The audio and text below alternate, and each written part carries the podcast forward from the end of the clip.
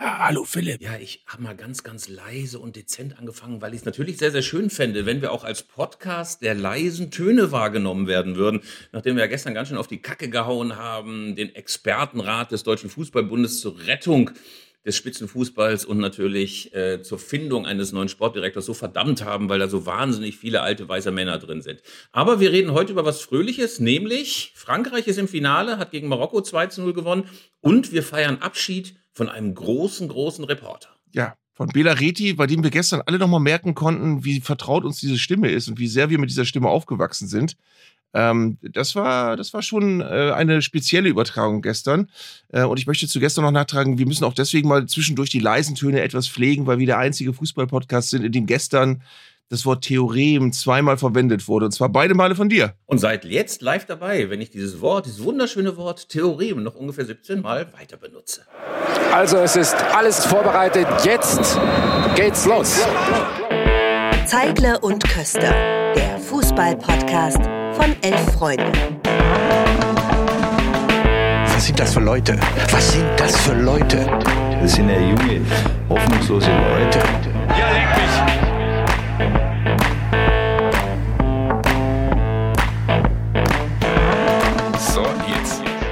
Aber bevor wir jetzt zu den Theorien kommen, lieber Arndt, reden wir über Marokko gegen Frankreich. Ich muss gestehen, ich dachte, es wird eine ganz, ganz klare Kiste, so ein Schlachtfest, 5 zu 0.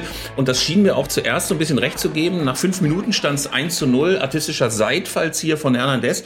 Hast du da auch schon so gedacht, jetzt ist die Kiste zu, jetzt wird es ein Schlachtfest und unschön für die Marokkaner? Ja, irgendwas muss ja an unseren Tipps faul sein. Wir haben zwar richtig vorausgesagt, dass es Frankreich am Ende schafft, aber wir haben beide gesagt, wird eine ganz glatte Sache.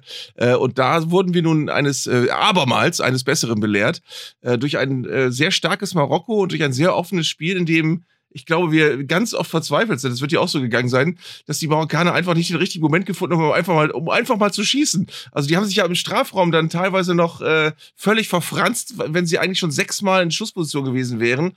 Äh, diese Situation gab es allein in der zweiten Halbzeit gefühlt ein halbes Dutzend Mal. Also es hätte ein ganz, ganz, ganz spannendes Halbfinale werden können. Und erstaunlich war, dass die Franzosen immer wieder in Schwierigkeiten geraten sind. Es wurde gerade ihre extrem stabile Defensive gerühmt. Äh, so hatte man aber das Gefühl, dass sie zwischendurch richtig ins Schwimmen geraten. Also wie oft die Marokkaner dann bis zur Grundlinie vorlaufen oder dribbeln konnten und dann reinflanken konnten. Ich habe irgendwann aufgehört zu zählen. Also das war ganz beeindruckend. Und trotzdem sah man hinterher einen glücklichen, aber auch ein bisschen ausgezehrt wirkende Didier Deschamps, der sagte, ja, das haben wir verdient und jetzt sind wir zum zweiten Mal im Finale und jetzt wollen wir auch diesen Titel holen. Bist du nach diesem Halbfinale skeptischer, was die Titelchancen der Franzosen angeht? Zumal nach diesem Freudenfest, das die Argentinier da vorgestern abgefeuert haben? Nee, eigentlich nicht. Ich finde ja, dass tatsächlich die Franzosen die äh, einzige Mannschaft waren, die wirklich, äh, wo man nie dachte, oh nee, die können es auf gar keinen Fall schaffen, ähm, von den großen Mannschaften. Also es, wir haben ja gestern schon drüber geredet, dass es ganz viele wechselnde Favoriten gab im Laufe des Turnierverlaufs. Und die Franzosen waren ja aber als einzige Mannschaft durchweg dabei. Die haben sich zwar eine Blöße geleistet in der, in der Gruppenphase mit einem 0 zu 1 gegen Tunesien, das war aber, als sie schon durch waren. Ähm, und somit sind die total logisch und folgerichtig ins Finale durchmarschiert.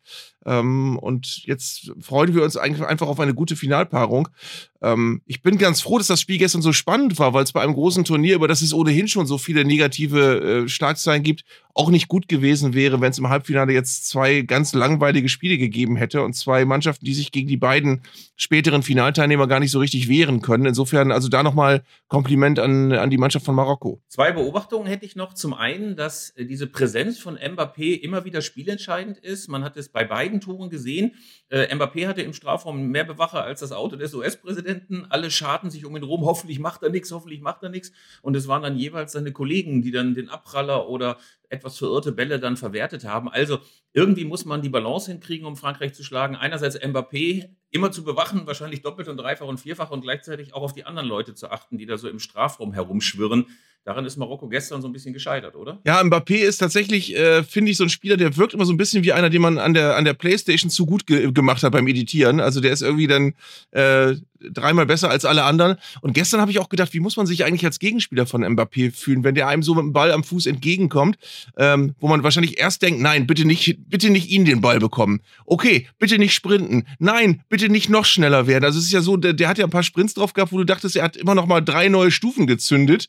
Ähm, und er war beim, am, beim Ausgangstempo schon schnell. Also es ist schon, Wir haben auch irgendwann am Anfang mal geungt, dass ähm, tatsächlich es ein gewisses äh, Weltstar-Vakuum geben wird, wenn die großen und älteren Herren alle aufhören.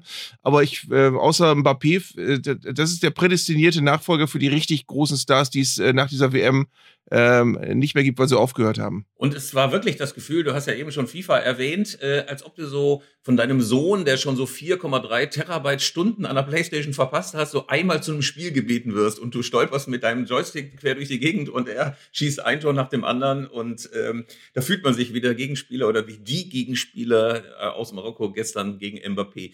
Und eine zweite Beobachtung, die, die ich noch gemacht habe, ist, Oliver Giroud nicht altert. Der hat sich jetzt zwar ein Bart zugelegt und der muss ja inzwischen gefühlt 75 sein, weil man hat das Gefühl, man hat den schon 92 im Trikot von Arsenal gesehen. Und er ist nach wie vor gefährlich, immer noch dieses verschmitzte Lächeln. Also ähm, irgendwie man könnte auch durchaus äh, sich vorstellen, dass der 2030, 2034 auch noch, ohne dass irgendein Gewese draus gemacht wird, immer noch für die L'Equipe Tricolore aufläuft. Ich muss mal eben zu dem Videospielthema noch was unbedingt was Wichtiges nachtragen. Ich hatte tatsächlich, äh, als ich ganz klein war noch, die Gelegenheit, auf dem alten Commodore C64 meines großen Bruders zu spielen. Und da gab es ein Fußballspiel, das war erschütternd schlecht. Da musste man irgendwie einen kleinen Verein übernehmen und den äh, aber selbst spielend hochbringen. Ja, und ich habe irgendeinen fiktiven Viertligisten übernommen. Ich habe dann aber es irgendwie hingekriegt, durch mehrere Cheats ganz viel Geld zusammenzukriegen. Und ich weiß noch wie heute, dass ich für diesen kleinen Verein Gary Lineker gekauft habe. Und der war einfach viel größer, viel schneller und konnte viel besser schießen als alle anderen Spieler in der ganzen Liga. Und die Spiele liefen dann sehr interessant ab, weil bei mir war eigentlich immer nur Gary Lineker am Ball, äh, hat alle abgelaufen, ist alleine von hinten nach vorne gelaufen, hat die Bälle vorne reingeknallt. Und so ähnlich ist das ja, wenn wir ganz ehrlich sind, mit äh, Mbappé auch. Äh, Soweit bin ich leider nie gekommen. Äh, C64 hat man nicht, wir sind mit dem 128 20er Modell eingestiegen. Oh. Und da gab es schon ein anderes Spiel, das hieß Kickoff. Das war so eine Vogelperspektive und man musste eigentlich die ganze Zeit wie bei den Olympischen Sommer- und Winterspielen immer nur so am Joystick rütteln, damit es nach vorne ging. Das war doch das erste Spiel, wo der Ball, wo der Ball nicht am Fuß klebte, sondern auch mal verspringen konnte, ne? Glaube ich. Exakt, exakt. Äh, also wenn ich mich richtig erinnere, ich glaube, das ist alles äh, auch so ein bisschen im Dunst der Erinnerung versunken. Man darf nicht vergessen, dass wir den Computer auch immer noch verstecken mussten, wenn meine Eltern reinkamen. Ja. Also das hieß, man äh, hörte meinen Vater auf dem Flur und dann zack, verschwand der komplette Computer oder zumindest die Konsole hinter so einer Holzklappe, die mein Bruder gebastelt hatte. Da war später auch nochmal ein, ein Videorekorder dahinter und äh, und es war immer eine riesen Hektik, weil nein, wir haben keinen Computer, nein, wir spielen nicht. Das war ähm, gerade bei Kick-Off total nervig, weil das Spiel ja auch weiter lief. Man hatte nie Zeit, noch den Ausknopf oder den Pauseknopf zu drücken. Was immer noch schöner war, äh, ich will jetzt nicht ganz so tief ins Computerspielmuseum eindringen, aber es gab ja auch die Olympischen Sommerspiele und Winterspiele, wo man Winter immer von Epix. Wie ein Geisteskranker, ja. gerade beim Langlauf musste man ja langsam anfangen und sich dann immer weiter steigern, bis man zum Schluss beim Finale mit krebsrotem Gesicht und diesem hin und her wedelnden Joystick am äh, Schreibtisch stand. Und ich kann immer nur empfehlen, den Schreibtisch seitwärts zur Tür zu platzieren, weil die Mutter sonst immer dachte, wer der Umkeusch sündigt, dem verdorre die Hand. Ne? Ja, und es war auch das Spiel, bei dem man wirklich pro Spielrunde mit Freunden bei jedem Spiel ein halbes Dutzend Controller kaputt gemacht hat, weil man, weil man in den Dingern so rumzerren musste. Äh, und teilweise auch äh, ganz schlimm war auch bei den Summer Games. Erstens, dass der Turmspringer manchmal nicht da war, dann ist das Spiel abgestürzt, dann musste man es komplett neu laden. Und es gab den viermal, nee, den 400 Meter Lauf, wo du so kreisen musstest mit dem Joystick. Ähm, und das hat wirklich dermaßen die Handballen kaputt gemacht. Das war, das war eine sehr interessante Zeit damals für den jungen Videospiel-Enthusiasten. Wir verplappern uns. Ähm, ich wollte noch mal ganz kurz zurück, weil du dieses Thema so ja. Äh, äh, ja, brüsk abgebürstet hast. Giro, ja. kannst du noch einmal was zu diesem, diesem Charismatiker auf dem Platz sagen? Ich finde ihn jetzt mal unter den ganzen Franzosen, da gibt es ja auch noch eine ganze Menge andere äh, fitte Typen und eindrucksvolle Typen, aber ich finde, Giroud ist einfach, er wirkt auch immer gut, äh, gut, gut gelaunt, äh, ist auch niemand, der so Gegner anmotzt oder so Mitspieler anmotzt. Eigentlich ist das für mich so der perfekte Spieler. Und wenn es nicht Messi und Ronaldo gäbe, ich würde sagen, einer der größten. Ja, ich hatte gestern tatsächlich so ein bisschen den, äh, den Moment, wo ich dachte, äh, erstaunlich, dass der immer noch bei der Nationalelf äh, und einer WM spielt. Aber dann ist mir eingefallen, er hat ja natürlich äh, in den letzten Jahren in den größten Ligen immer noch auf höchstem Niveau reüssiert, äh, sowohl in England als auch in Italien. Ähm, und äh, da ist er ja auch noch nicht der alte Sack, den man nochmal für zehn Minuten reinwirft, sondern da ist er auch noch immer ein Leistungsträger. Also es ist so eine richtige Galionsfigur vorne in der Sturmmitte. Ähm, und damit ist er wahrscheinlich bei dieser WM zu seinem großen Glück einer der Spieler, die zwar kurz vor der Schwelle sind zu es wird langsam eng mit, dem, mit den Alterserscheinungen, aber es geht noch sehr, sehr gut und im Moment merkt man ihm es noch nicht an, dass er, ein, dass er ein alter Sack ist, mit Verlaub gesagt und mit allem großen Respekt. Ich habe hier sehr interessant, äh, ja, über viele Jahre Claudio Pizarro beim Verfallsprozess zuschauen dürfen, der tatsächlich bis äh, zwei Jahre vor Ende seiner Karriere ähm, sagen wir, oder sagen wir mal mit 36 war der immer noch so im Saft, dass du den wirklich auch in, in großen Spielen noch gebrauchen konntest als richtig, richtig, richtig gefährlichen guten Stürmer. Und erst so mit 38, 39 merktest du, okay, jetzt wird es langsam ein bisschen schwieriger auf allerhöchstem Niveau. Und diese Stufe hat Giroud noch nicht erreicht. Also der ist tatsächlich noch ähm, noch äh, total vorzeigbar in allem, was einen Stürmer ausmacht. Ähm, Im Übrigen glaube ich tatsächlich, dass wir bei diesem Turnier Cristiano Ronaldo zuschauen konnten, wie er diese Schwelle knapp überschritten hat und wahrscheinlich jetzt eben nicht mehr der unangreifbare Sturmtank ist, den du gegen jeden Gegner der Welt immer noch furchterregend ins Spiel werfen kannst. Das war bei diesem Turnier erstmals seit wir leben nicht mehr so. Ähm, und bei Messi aber ist es immer noch so. Also bei Messi hast du immer erwartet, das ist auch einer von den alternden Stars, aber das war bislang nicht so zu beobachten, dass er altert. Manchmal ist das ja auch richtig traurig zu sehen, wenn dann so diese Stars nicht mehr richtig aufs Tempo können oder wenn sie merken, dass das, was sie früher ausgezeichnet hat, nicht mehr so da ist. Stichwort Manuel Neuer. Ähm, diese große Diskussion über den größten Spieler aller Zeiten oder der Geschichte, die hat ja in den letzten Tagen äh, groß Fahrt aufgenommen und ist auch noch mal gestern extrem debattiert worden. Tobias Escher, der Taktikexperte, meinte, er fände das total lächerlich, sich aufzuteilen in Team Messi und Team Ronaldo. Ja. Er meinte halt, äh, es wäre kompletter Zufall, dass die Karriere des größten Spielers der Geschichte, nämlich Leo Messi, parallel läuft zur Geschichte des größten Stürmers der Geschichte, nämlich Cristiano Ronaldo. Also das könnte man überhaupt nicht vergleichen. Und wenn man das Spiel gesehen hat, wenn man gesehen hat, wie viel Messi auch für das Aufbauspiel macht, wie sehr er andere Leute in Position bringt, dann ist man schon geneigt, zumindest in diesem Zweikampf zu sagen, Messi ist auf dem Platz definitiv der komplettere Spieler. Ja, es ist auch ein bisschen so absurd wie diese klassische Diskussion äh, unserer Eltern, äh, ob die Beatles oder die Stones die bessere Band waren. Das sind einfach zwei Bands, die sehr unterschiedliche Dinge äh, gut konnten. Und die nun diese Quervergleiche anzustellen, von denen wir ja gestern gesprochen haben, also Stars unterschiedlicher Epochen miteinander zu vergleichen, das ist, als ob du dir die Frage stellst, ob die Beatles eigentlich besser waren als Beethoven äh, oder umgekehrt. Das ist natürlich völliger Unsinn und äh, insofern lassen wir sie doch einfach so stehen, als äh, wir, wir sind froh, dass wir bei einem Turnier diese Spieler nochmal alle sehen konnten, dass wir wirklich Messi nochmal auf dem absoluten Highlight seiner Leistungsfähigkeit sehen können bei diesem Turnier. Wir wissen nicht, ob wir das nochmal erleben. Äh, also vielleicht sollte man einfach die positiv positiven Dinge stehen lassen. Mich hat die Frage so des größten Spielers der Geschichte auch insofern nochmal beschäftigt, als ich früher mit großer Überzeugung gesagt hätte, da gehört unbedingt Charisma dazu, da gehört Ausstrahlung dazu. Was macht er jenseits des Platzes? Was löst er in den Menschen aus. Und gleichzeitig merkt man eben auch, wenn man sich nur ein bisschen mehr damit beschäftigt, dass das sehr, sehr zweischneidig ist. Ich meine, was hat Cristiano Ronaldo außerhalb des Platzes gemacht? Äh, war das jetzt alles so super? Würde man eher mal verneinen. Äh, Pelé war auf dem Platz großartig, aber gleichzeitig hat er jetzt in den Jahren danach auch nicht so richtig die Bäume ausgerissen, war mal zwar Sportminister, hat aber unfassbar viel Quatsch erzählt, für Viagra Werbung gemacht, äh, hat sich ja auch während seiner Karriere so ein bisschen vom Diktator aushalten lassen. Also das ist so. Stimmt ja, die Viagra-Werbung. Ja, 2002. Reden Sie mit Ihrem Arzt. Ich würde es tun. die legendäre WM Japan-Südkorea 2002 mit dieser Werbung, die, glaube ich, auch im, im, deutschen Fernsehen rauf und runter gespielt wurde. Aber ähm, ich glaube, da kommt man nicht weiter. Und am Ende wird man auf die Idee kommen müssen, wirklich die Leistung auf dem Platz, was er als Fußballspieler gemacht hat. Und da, da sind wir uns, glaube ich, alle einig, ist Messi exzeptionell. Also ähm, einer, der auf eine ganz neue und besondere Art und Weise, vor allen Dingen in einem Spiel, das ja immer, immer komplexer geworden ist. Also wo ja nicht die Mittelfeldspieler wie in den 70er Jahren auch einfach mal rumstehen und sagen, auch lass den anderen mal machen. Ne? Ja, gerade bei den Weltstars ist es ja oft so, dass auch wenn, wenn deren Leben von einer gewissen Tragik umweht wird, dann ist das ja auch was, was viele Menschen fasziniert hat. Also George Bests Leben zum Beispiel oder das von Garincha. Ähm, das waren ja alles tragische Geschichten oder auch Maradona, ähm, wo ganz viel, ganz viel Tragisches mit reingeflossen ist und das zu so einem Melodram gemacht hat am Ende ihres Fußballerlebens und am Ende ihres Lebens überhaupt. Äh, und vielleicht ist es aber auch ein, ein ganz großes Qualitätsmerkmal, dass Messi ohne diese Sachen ausgekommen ist, dass der eben nicht diese persönlichen Tragödien hatte, diese Skandale, in die er verwickelt war. Ähm, das ist zwar für manche Leute vielleicht ein bisschen langweiliger, als wenn er ein ganz schillernder Paradiesvogel mit permanenten Affären und Skandalen gewesen wäre.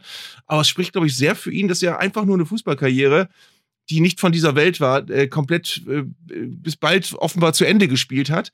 Ähm, und zwar eine absolut makellose Fußballkarriere. Wenn er jetzt noch Weltmeister wird, ist das eine makellose Karriere, die so nicht besser hätte ausgedacht werden können. Ob er jetzt Weltmeister wird, das steht ja noch so ein bisschen in den Sternen. Aber es ist ja schon erstaunlich, dass wir während des Turniers eine ganze Menge Überraschungen hatten dieses Finale aber denkbar unüberraschend ist. Also neben vielleicht noch Brasilien, Spanien hätte man natürlich auch sich vorstellen können, England eventuell, obwohl die ja immer mit dem dicken Hintern einreißen, was sie mit den Händen aufgebaut haben, aber schon ein erwartbares Finale von zwei Mannschaften, die den Weltfußball ja auch in den letzten Jahren extrem geprägt haben. Bist du jetzt auch so ähm, auf der Seite, dass du sagst, diese Geschichte von Leo Messi, die muss jetzt einfach ein gutes Ende finden? Oder möchtest du ihn ganz am Ende dann doch wieder enttäuscht zusammensinken sehen auf dem Platz und ähm, nebenan läuft Giroud mit dem Weltpokal davon? Ich wünsche eigentlich vor diesem Finale niemandem irgendwas Schlechtes. Ich glaube, es hat beides, hätte beides was für sich. Also ich glaube, dass Lionel Messi tatsächlich diesen Titel endlich mal verdient hat. Ich glaube aber auch, dass rein sportlich ähm, die Franzosen schon die etwas, äh, wenn man so sagen will, fairere Mannschaft waren, die, die rein sportlich aufgefallen ist und bei denen es eben nie diese, diese Treterspiele gab wie Argentinien gegen Mexiko. Für mich das schlimmste Spiel dieser, dieser WM. Ähm, also Frankreich ist etwas makelloser, um dieses Wort nochmal zu benutzen, durch diese, durch diese WM marschiert als die Argentinier. Deswegen hätten es beide verdient. Also ich, äh, ich, ich weiß nicht, was ich mir wünschen soll. Ich glaube, ich möchte tatsächlich irgendwie diesen, diesen kleinen Mann mit dem Pokal sehen. Äh, und ich möchte ihn lieber mit dem Pokal sehen als mit Tränen. Aber ähm, auf der anderen Seite Frankreich mit, mit Mbappé und anderen, äh, mit, dem, mit dem goldenen Pokal und dem Konfetti, das wäre auch folgerichtig. Und wir wünschen den Franzosen, wenn sie es schaffen, auch, dass es nicht so regnet wie beim letzten Mal. Das fand ich ja übrigens, das, das ist mir wieder eingefallen, diese, diese, diese Regenehrung von Frankreich bei der WM vor vier Jahren ist auch, ist auch äh, fantastisch gewesen, fast besser als das Spiel. Ähm, ich weiß noch, als das so unfassbar anfing zu plattern und vor allen Dingen dieser Konfetti, den sie vorher mit extrem großer Wucht in den Himmel geschossen hatten, überall klebte, auf dem Pokal, auf den Trikots, auf den Gesichtern. Äh, das war schon ein ganz gutes Sinnbild für dieses Turnier insgesamt. Und dann gab es ja auch noch diesen Ehrungsparcours. Äh, teilweise war es doch sogar noch so, dass der ähm, FIFA-Präsident, wenn ich mich richtig erinnere, unter einem äh, Regenschirm stand, aber seine Frau nicht oder sowas. Gab es nicht sowas? Ich ja, ja, ja. Es gab, es gab auf, diesem, auf, auf diesem Podium eine sehr interessante gesellschaftliche Studie äh, optisch, die man anstellen konnte zwischen Menschen mit Schirm und Menschen ohne Schirm im, im Umfeld der FIFA und der Ehrungen. Es gab einen Funktionär, wo ich bis heute nicht weiß, wer das war, ein sehr kleiner Mann. Fritz Keller. Äh, mit sehr wenig wenig Haaren und eine, nein, und, und eine, und der war nicht da. Und einer, und äh, schütterem Haar und äh, der, der, die ganze, der, der wirklich als einziger komplett voll geregnet ist, während neben ihm Menschen mit Schirmen standen, die ihre Frisur noch hatten. Und äh, der hat mit einem äh, wackeren, aber schon etwas griesgrämigen Gesicht das alles ertragen lassen. Du hast gesehen, wie seine Brille permanent von Wasserfällen überflutet wurde, wie seine Haare immer mehr in Unordnung gerieten und er stand als einziger dazwischen und hatte nie einen Schirm über sich. Ich suche nachher mal ein Bild raus. Also ich, äh, das, das war fantastisch fantastisch. Das werden unsere Hörer auch sehr, sehr gerne haben, dieses Bild, dass du es nochmal vorzeigst, hier in unserer Audioaufnahme. Ähm, wir müssen nochmal, am Sonntag ist ja das Finale, vorher noch über ein anderes Spiel reden von dem ich mir nicht ganz sicher bin, ob es nicht zwischendurch sogar mal abgeschafft war, nämlich das Spiel um Platz drei. Hat es das immer gegeben oder hat man zwischendurch mal gesagt, man schafft das ab? Ich kann mich zwischendurch mal gar nicht erinnern, wer es zum Beispiel 2014 oder 2018 geworden ist. Das werde ich jetzt parallel googeln, aber tatsächlich ist das so, dass das Spiel um Platz drei, äh, ich glaube, das ist vielleicht das Schöne an, dieser, an diesem Halbfinale, dass das Spiel um Platz drei für Kroatien und Marokko schon noch irgendwie besonders ist. Ähm, aber äh, wenn es jetzt ein Spiel um Platz drei wäre zwischen Brasilien und äh, Frankreich, hätten die wahrscheinlich beide nicht so ganz viel Bock. Äh, das ist eine, eine ganz komische Einrichtung, aber ähm, das geht einher mit dem, mit dieser, da können wir auch nochmal, da müssen wir irgendwann mal erschöpfend drüber reden, mit dieser, in meinen Augen Unart, sich sofort die Goldmedaille, die Silbermedaillen vom Hals zu reißen, sobald du von diesem Podium gehst. Meistens noch in dem Moment, wo du sie gerade umgehängt bekommst. Also es hat sich sehr, sehr äh, eingeschlichen, dass äh, tatsächlich es bei dieser WM nicht mehr darum geht, eine der vier besten Nationen zu sein, sondern es geht nur darum zu gewinnen. Und für alles andere bist du dermaßen angepisst, dass du, dass du äh, da keinen Bock drauf hast. Und auf das Spiel um Platz drei haben eben außer den jetzt etwas in Anführungsstrichen kleinere Nationen, hat auch niemand so richtig Bock. Ich glaube, die letzte Mannschaft, die sich so richtig gefreut hat, so richtig gefreut hat über den dritten Platz, das war tatsächlich die Deutsche bei der WM 2006. Das war ja ein kleines Finale in Stuttgart. Man hatte gerade diese traumatische Niederlage gegen Italien verdaut und alle hatten sich noch über die Italiener ausgekotzt und wie unfair die sind und warum die denn gewonnen haben. Und dann gab es im Neckarstadion, in dem schon leicht umgebauten Stadion, eben diese Ehrung und großes Feuerwerk. Und einerseits habe ich denen schon abgenommen, dass sie sich gefreut haben. Andererseits habe ich mich gefragt, ob Sönke Wortmann noch gesagt hat, ey, ich brauche noch einen guten Abschluss für den Film, könnt ihr noch mal eine Ehrenrunde laufen, bleibt mal so, bitte, könnt ihr das noch mal wiederholen?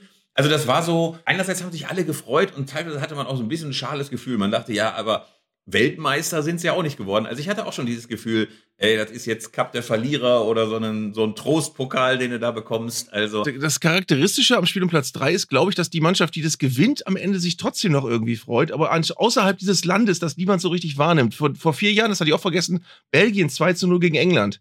Ich habe jetzt mal nachgeguckt, vor, vor acht Jahren, also 2014, äh, hat Brasilien gegen Frankreich gespielt. Im Spiel, nee, Brasilien-Niederlande im Spiel um Platz 3 und die Niederlande haben 3-0 gewonnen gegen Brasilien, die das wahrscheinlich auch nicht mehr so ganz ernst genommen haben.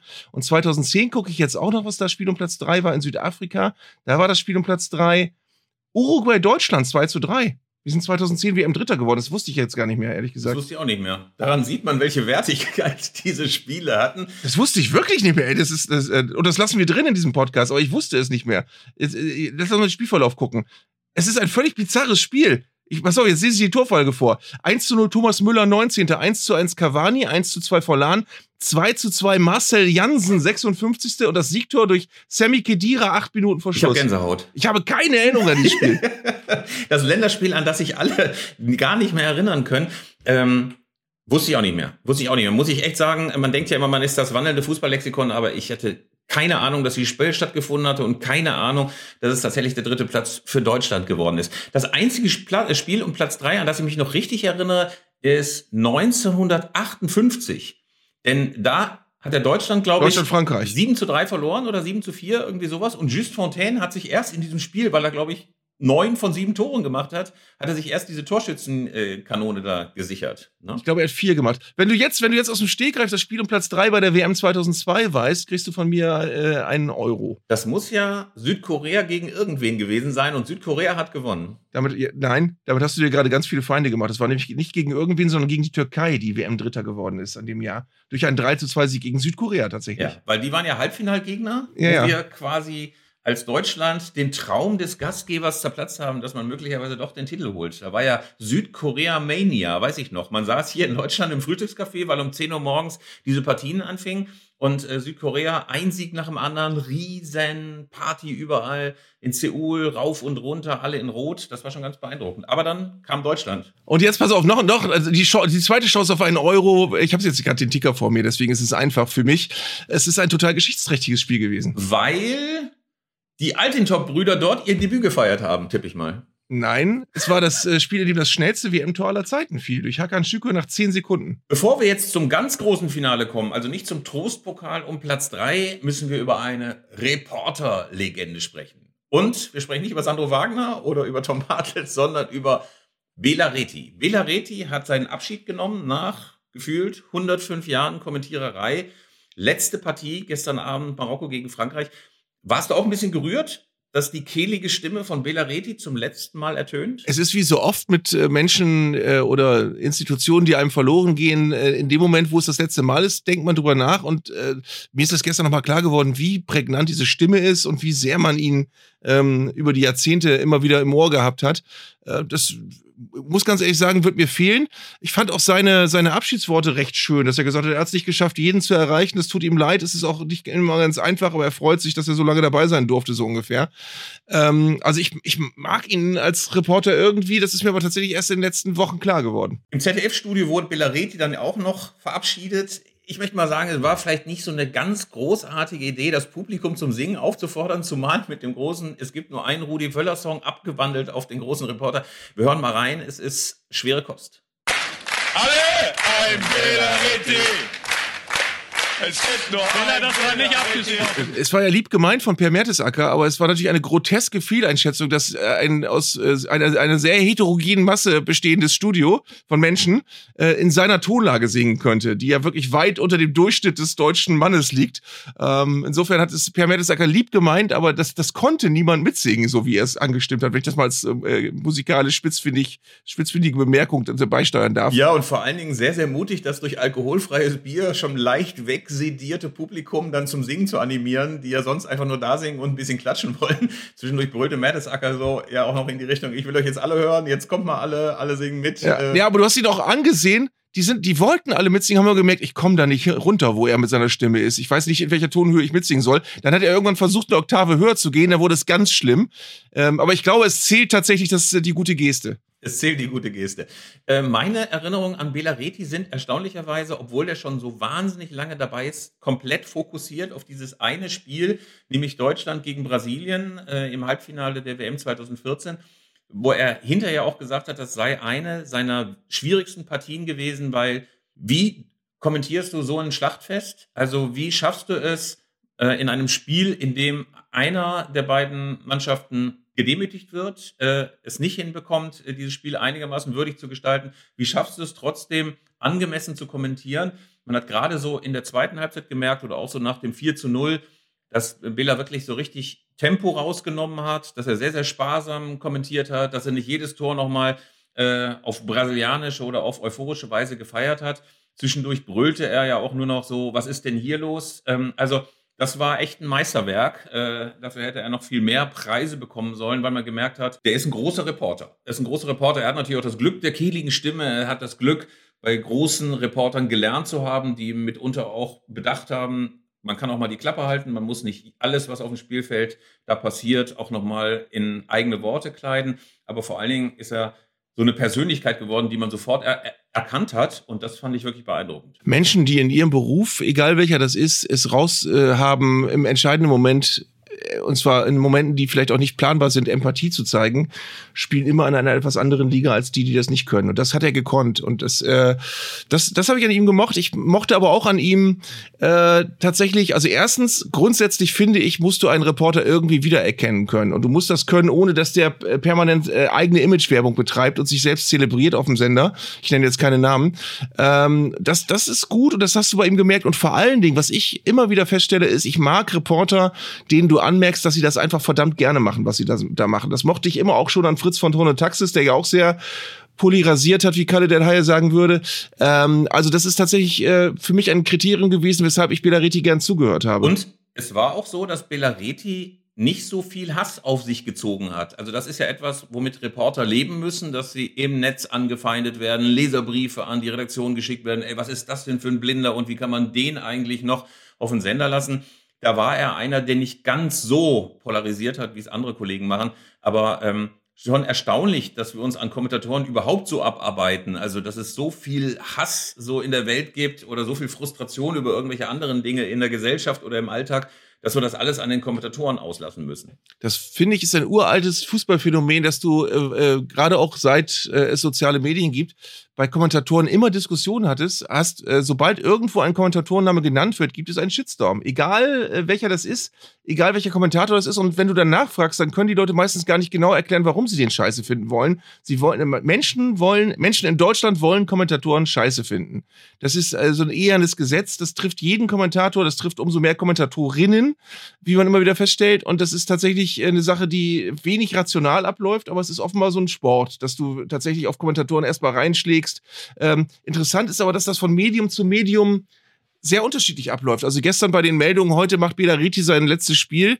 Äh, da gab es tatsächlich äh, unter, sehr unterschiedliche Medien, die mit äh, unterschiedlichen Klientels sehr unterschiedliche Kommentare generiert haben. Also es gab wirklich, wenn du, je mehr du in die volkstümliche Ecke gekommen bist, gab es ein einziges Dreinschlagen auf Bela Reti. Gut, dass der endlich aufhört. Dieser Bayern-Fan. Ähm, ich kann es nicht mehr hören. Ich drehe sowieso den Ton aus und endlich ist es vorbei. Und dann gab es eben auch sehr viele beinahe sentimentale Reaktion von Menschen, die gesagt haben, ja, der wird mir fehlen. Der wird mir auf jeden Fall auch fehlen. Da bin ich mit ganz, ganz vielen Zuschauern d'accord. Erstaunlich ist ja auch ein bisschen, aus welcher Ecke solche Kritik manchmal geäußert wird. Das sind ja Leute, die selber noch nicht mal Maradona am Laufstil erkennen würden, die dann aber sagen, ey, wieso kannst du da auf keinen Fall den Spieler erkennen oder das beurteilt er völlig falsch, das war doch eine klare Schwalbe und da musst du doch auch was zu sagen. Ähm, Hast du das eigentlich mal selber gemacht? Also mal vor so einem Rechner gesessen und so ein Spiel mitkommentiert? Irgendwie vielleicht mal bei Werder oder so? Ich habe das nämlich einmal gemacht und ich kann sagen, es ist das Schwerste auf der Welt. Ey, du kannst die Spieler kennen. Du kannst wissen, oh, Deutschland spielt rechts draußen mit dem und dem.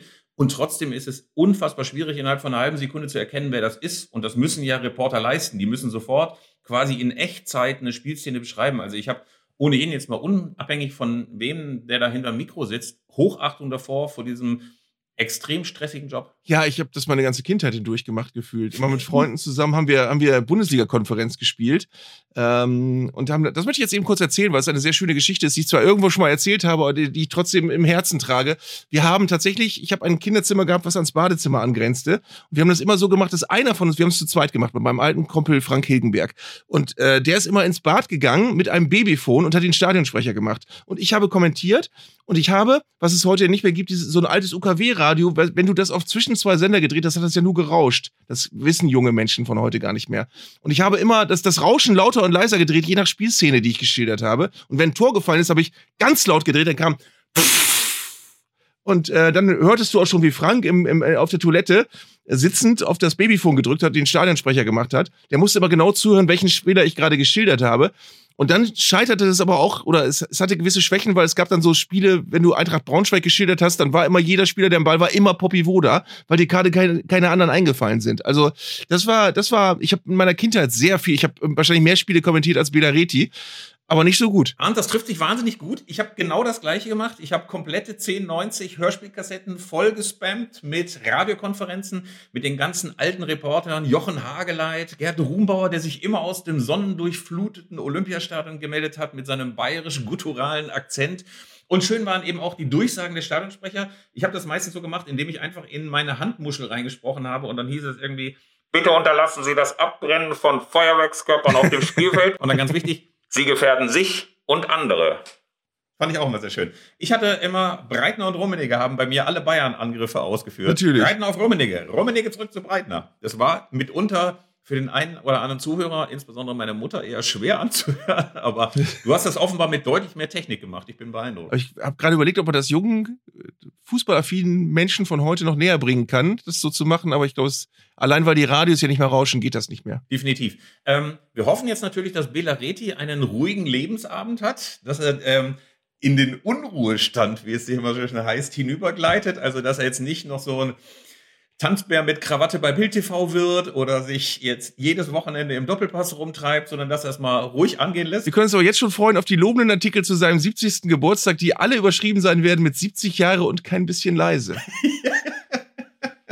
Sehr schön. Du hast, äh, lieber Arndt, dich ja über viele, viele Jahre äh, mit Reportern und ihren Fehlleistungen beschäftigt. Hast du eigentlich viel von Belareti gesammelt über die Jahre? Ich würde sagen, wir hören uns einfach mal an, was unter anderem dabei war, weil ich habe äh, meine ganzen O-Töne ja auf Festplatten hier rumliegen und wenn ich da einfach das Suchwort Reti eingebe äh, äh, und das ein bisschen mal zusammenfasse, was da zu finden ist, dann klingt das so.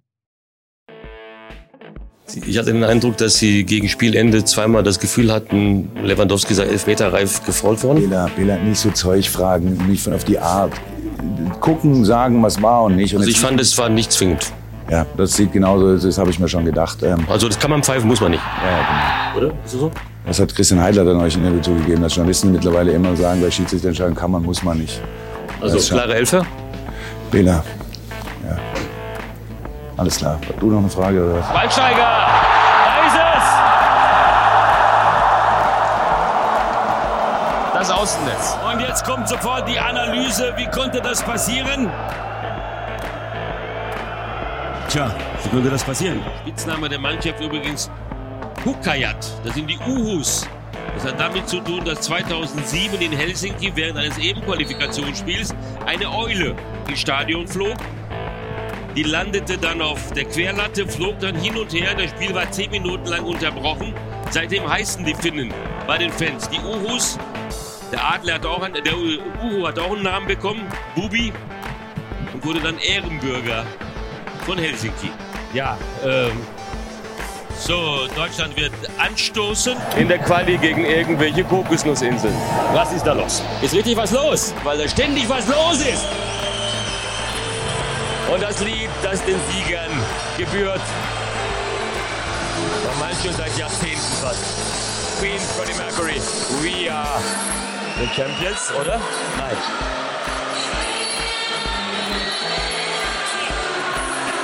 Heute mal eine Ausnahme. We will survive. So was habe ich lange nicht mehr gesehen. Nimmt man denn mit äh, für die Erkenntnisse für das Spiel gegen Holland? Sorry nochmal. Ich war, jetzt, ich war ehrlich gesagt ein bisschen abgelenkt von ihrer Stimme, weil ich die immer aus den Länderspielen genau, als, ja. als kleiner ja, Junge ja, genau, kenne. genau. Ich bin Bela Reti, hallo. Ja, ja, das weiß ich. Die Stimme, die sagt. Und jetzt? Nein.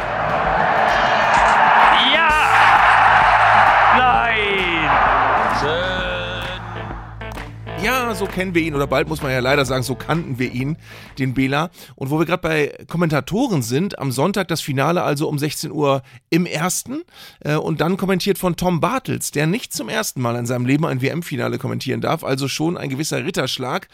Und ich habe die Gelegenheit genutzt, kurz vor diesem Finale noch äh, ein bisschen mich mit ihm auszutauschen und ihn zunächst natürlich auch gefragt, was ihn über so viele Jahre mit Bela Reti verbunden hat. Bela wird mir fehlen. Ich habe Bela sehr, sehr gerne gehört, weil ich seine Stimme und seine Art zu sprechen mag und weil ich ihn natürlich persönlich seit vielen Jahren gut kenne.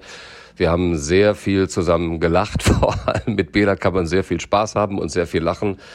Ein äh, genialer Mensch, ein toller Typ. Ich ähm, schätze ihn wahnsinnig. Ich werde mit Bela auch sicher in Kontakt bleiben. Wir waren auch hier in, in Katar zusammen essen und hatten so viel Spaß wie immer. Ich freue mich einfach, dass Bela einen würdigen Abschied hatte, dass er auch sehr viele nette Artikel und gute Artikel über sich gelesen hat. Das hat er total verdient nach einem langen Reporterleben.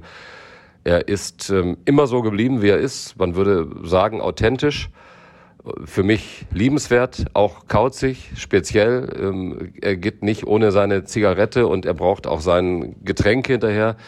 Aber er spielt keine Rolle. Er ist, wie er ist. Und wir haben immer super kollegialen Austausch gehabt. Wir haben uns teilweise Unterlagen gegenseitig geschickt und ähm, telefoniert und äh, nochmal abgestimmt und ja, mussten auch mit der einen oder anderen Kritik vielleicht sogar gemeinsam äh, fertig werden oder haben uns über Social Media äh, ereifert, wie auch immer. Er wird mir fehlen, aber nochmal, ich äh, werde mit Bela definitiv weiter Kontakt halten. Bela Reti also hat schon Feierabend, Tom Bartels hat noch vier Tage insgesamt bis zum Finale und dann hat auch er diese Katar-WM ja, muss man sagen, überstanden, denn für ihn war es natürlich auch eine sehr ähm, zweischneidige Sache. Deswegen habe ich äh, Tom Bartels gefragt, wie sich diese WM nun letztendlich für ihn angefühlt hat. Wie habe ich die WM erlebt? Ich bin belastet hier angekommen, würde ich mal sagen. Also schon mit den Gedanken, ist das richtig, hier hinzufahren. Habe mich dann aber ja letztlich irgendwann auch entschieden, weil ich in China war, weil ich in Russland war und für mich diese Doppelmoral schon auch gesehen habe, dass wir alle Vorteile, die uns Länder wie Katar oder auch China bieten, mitnehmen hier sind äh, über 300 deutsche Unternehmen wirtschaftlich involviert. Wir nehmen das Gas, das Öl auch als Staat und äh, meinen dann, wenn hier Sportereignisse stattfinden, dann muss man die boykottieren aus menschenrechtlichen Gesichtspunkten. Ich bin aber trotzdem der Meinung, dass die Kritik berechtigt ist, dass die Kritik und auch dieser Dauerdruck auf Katar Sinn macht, um Reformen anzustoßen. Wir haben jetzt wieder gesehen, dass die Kataris alles für käuflich halten, was das äh, Europäische Parlament angeht. Dennoch haben wir meiner Ansicht nach zu viel schwarz gesehen, was Katar angeht. Ich will überhaupt nichts ähm, beschönigen. Die ähm, Transparenz, was Zahlen angeht und äh, mit Toten auf Baustellen, die ist nach wie vor nicht gegeben. Die Position von Infantino mit den drei Toten, die er überall postuliert, die ist lächerlich und das ist indiskutabel und würde für mich schon dafür reichen, dass Infantino nicht mehr an der Spitze dieses Verbandes stehen darf. Aber Trotzdem, hier als Journalist kann sich das für den einen oder anderen angefühlt haben wie eine normale WM, weil sie top organisiert war, weil ähm, alle was, Punkte, was Infrastruktur, Stadion, Helfer angeht, U-Bahn-Netz etc., das hat alles funktioniert. Es gab auch WM-Atmosphäre im, im Suck vor allem, in so einem großen Markt, wo sich viele Fans aus allen Ländern getroffen haben. Es waren weniger Europäer da und es war letztlich dann auch die WM der arabischen Welt, auch durch das Weiterkommen von Marokko äh, und natürlich auch der Präsenz von vielen, vielen Fans aus Afrika, die einfach jetzt hier kürzere Wege hatten. Viele Südamerikaner da, viele Mexikaner, also schon diese traditionelle Fußballbegeisterung, relativ wenig Europa insgesamt.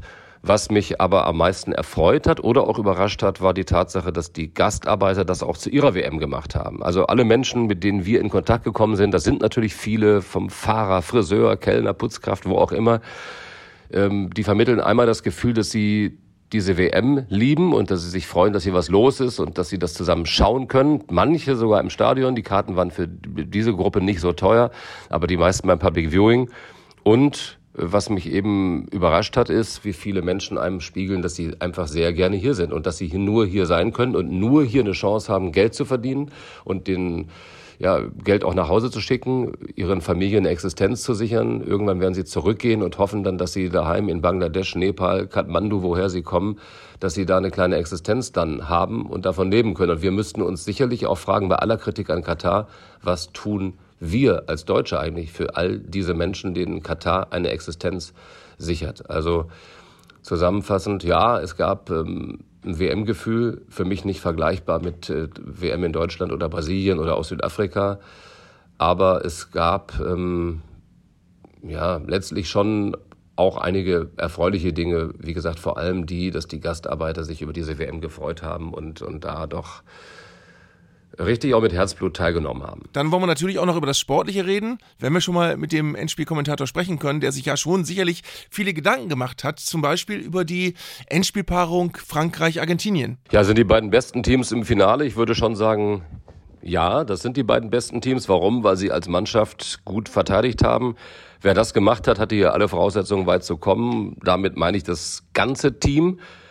Vielleicht mal von den Ausnahmen wie Mbappé und Messi in diesen Mannschaften abgesehen, aber die anderen neuen Feldspieler waren aktiv gegen den Ball äh, das gesamte Spiel, aber das heißt natürlich nicht verteidigen äh, in dem Sinne Zweikämpfe gewinnen und die Bälle raushauen, sondern teils in der gegnerischen Hälfte, teils auch deutlich tiefer eng am Gegenspieler sein, aggressiv attackieren, die Intensität hochhalten und das wirklich über 90 oder über 120 Minuten plus der gesamten Nachspielzeit hier. Äh, viele Spielsysteme waren sehr defensiv ausgerichtet, würde ich sagen, in der Grundordnung Dreier- oder R5er-Abwehr, aber auch mit klaren defensiven Mittelfeldspielern, äh, Chuameni, Casemiro, Amrabat bei Marokko und der für mich absolut herausragende Declan Rice, der nichts anderes gemacht hat eigentlich, als seinen Offensivspielern den Rücken frei zu halten. Und es brauchte so viel ist auch klar, Offensivspieler vorne, die gute Defensiven knacken konnten. Das hätte die deutsche Mannschaft schon aus, auch gehabt, mit, mit Musiala, mit Sané, auch mit Havertz.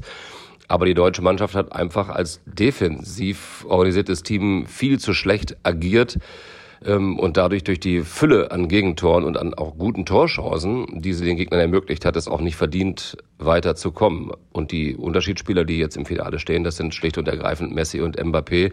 Auch wenn Mbappé im Halbfinale vielleicht nicht ganz so auffällig war, aber er war wieder an beiden Toren beteiligt, weil er Gegenspieler bindet äh, vor den Aktionen, nachdem dann jeweils die beiden Tore fallen. Das wären so meine Erkenntnisse. Vorne die ähm, wirklich herausragenden Einzelkönner, die Deutschland durchaus gehabt hätte, aber vor allem der Schlüssel, um ins Finale zu kommen, als Mannschaft gut, sehr gut, überragend, herausragend verteidigen. Mhm, und dann muss natürlich noch die klassische Frage kommen.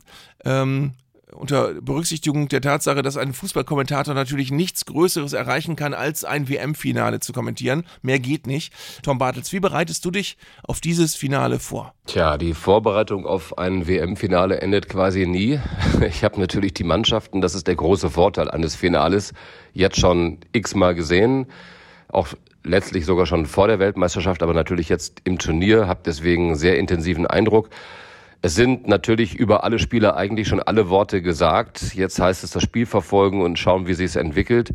Natürlich würde ich mich als Fußballreporter oder auch als Anhänger des Fußballs für jemanden wie Messi freuen, aber ich bin letztlich schon neutral in diesem Finale. Also ich würde mit ihm auch leiden, aber für Reporter ist es die Aufgabe, das abzubilden, was ist. Deswegen gehe ich da jetzt nicht mit der Erwartung rein, hoffentlich gewinnt Messi jetzt nochmal zum Abschluss seinen Titel. Ich würde ihm das gönnen, aber ich gönne das auch allen anderen. Wenn die Franzosen besser sind, dann sollen die bitte nochmal Weltmeister werden. Da gibt's ja auch einige fantastische Spieler.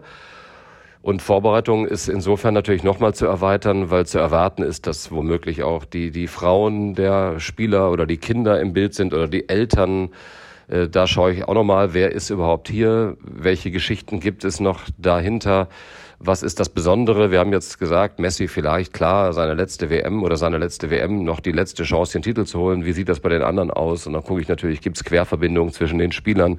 Schaue mir aber auch genau an, wie sind die Tore entstanden, welcher Spieler hat in diesem Turnier welche Rolle gespielt. Und das alles mache ich natürlich, aber das Allerwichtigste ist letztlich zu transportieren, wie ist dieses Finale gelaufen, wie läuft das Finale, ähm, welche Wendung nimmt das Spiel. Und was für mich ja auch besonders ist, dass ich äh, erstmals mit einem Co-Kommentator auch ein Finale kommentiere, nämlich mit Thomas Bräuch. Das heißt, wir stimmen uns natürlich da auch ab, weil wir A schon entschlüsseln wollen, warum welche Mannschaft gewinnt, aber B das auch so verständlich transportieren wollen, dass das jeder verstehen kann und nicht nur die Fußballlehrer. Und dass wir dazu noch Pausen machen. Und Emotionen transportieren. Also eine ganze Menge, was gefragt ist. Ich hoffe, wir werden dem gerecht und als Ritterschlag empfinde ich das selbstverständlich als, als ganz, ganz große Ehre, dass mir der Sender oder uns der Sender das Vertrauen schenkt, so ein äh, tolles Ereignis übertragen zu dürfen. Und wir müssen natürlich zum Schluss noch tippen. 1 zu 0, 2 zu 4, 3 zu 2. Arndt und Philipp tippen das Wochenende.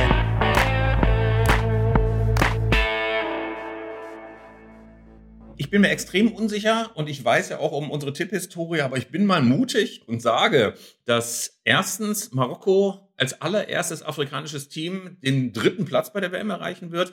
Die werden 3 zu 2 gewinnen, gerade weil die Kroaten auch ein bisschen enttäuscht sein werden und nicht mehr so richtig Gas geben werden. Und das Finale, das Finale gewinnt Argentinien. Und ich sehe Leo Messi, ich sehe Leo Messi glückstrahlend und möglicherweise auch äh, mit seinen Mannschaftskameraden eine Runde drehen mit dem Weltpokal in der Hand und dann schließt sich diese wunderbare Geschichte und es gibt ein, ich sag mal, ein 3 zu 1 für Argentinien und zwei Tore davon macht Leo Messi, eins durch Elfmeter. Jetzt war ich sehr präzise und bin gespannt auf deinen Tipp. Ach, ich werde jetzt einfach, und damit wir einen Kontrapunkt haben, werde ich auf Frankreich tippen mit einem 2 zu 1 Sieg äh, für Frankreich. Interessant ist ja übrigens, du musst dir die Torschützenliste mal angucken. Es spielen äh, die beiden besten Torschützen gegeneinander, äh, und zwar Mbappé und äh, Messi, die beide, glaube ich, fünf Tore haben gerade. Und es sind auch noch zwei vierfache Torschützen dabei. Also das wird das große, das große Kungeln um die Torjägerkanone. Nee, Torjägerkanone ist es gar nicht, ist der goldene Schuh, ne, den die kriegen. Ähm, also auf jeden Fall um den, um den Titel des Torschützenkönigs dieser WM, der wird nebenbei auch noch mit ausgetragen. Ähm, und ich würde es, wie gesagt, Lionel Messi von Herzen gönnen, aber ich glaube, die Franzosen sind zu stabil und gewinnen 2-1. Und dann bin ich einfach mal so frei und sage im Platz, Spiel um Platz 3 auch, dass die Kroaten das gewinnen ähm, im Elfmeterschießen. Es wird alles falsch sein, wie wir wissen. Ja, aber es kann ja Gott sei Dank nicht alles falsch sein, weil wir sehr konträr getippt haben. Also einer von uns beiden wird spätestens am Sonntagabend die Bäckerfaust machen und mit seinem Wettzettel fröhlich ins Wettbüro laufen und sich dort den großen Gewinn auszahlen lassen. Ja. Und wir sind am Montag wieder da, wenn alles vorbei ist, wenn die WM in Katar Geschichte ist und der Weltmeister feststeht, dann wissen wir auch, ob unsere Tipps richtig oder falsch waren. Ein bisschen was davon wird auf jeden Fall korrekt gewesen sein. Wir verabschieden uns bis dahin und wünschen euch ein großartiges Fußballwochenende mit dem Trostpokal und dem Richtigen. Ich bin eigentlich sicher, dass unsere Tipps richtig oder falsch waren. Äh, ja, auch von mir. Bis Montag.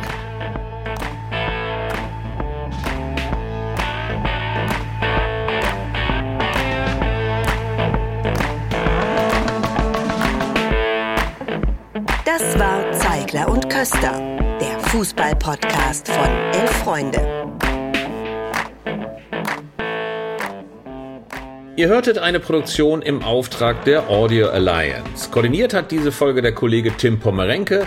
Die Aufnahmeleitung besorgte Jörg Groß-Kraumbach und Sprecherin war Julia Riedhammer. Für das Design des Podcasts war Lukas Niehaus verantwortlich. Die Öffentlichkeitsarbeit lag in den vertrauensvollen Händen von Franziska Schmidt und die Podcasts bei Elf Freunde werden von Luis Richter koordiniert. Am Mikrofon saßen bei Köster und Zeigler, wenig überraschend, Philipp Köster und Arndt Zeigler.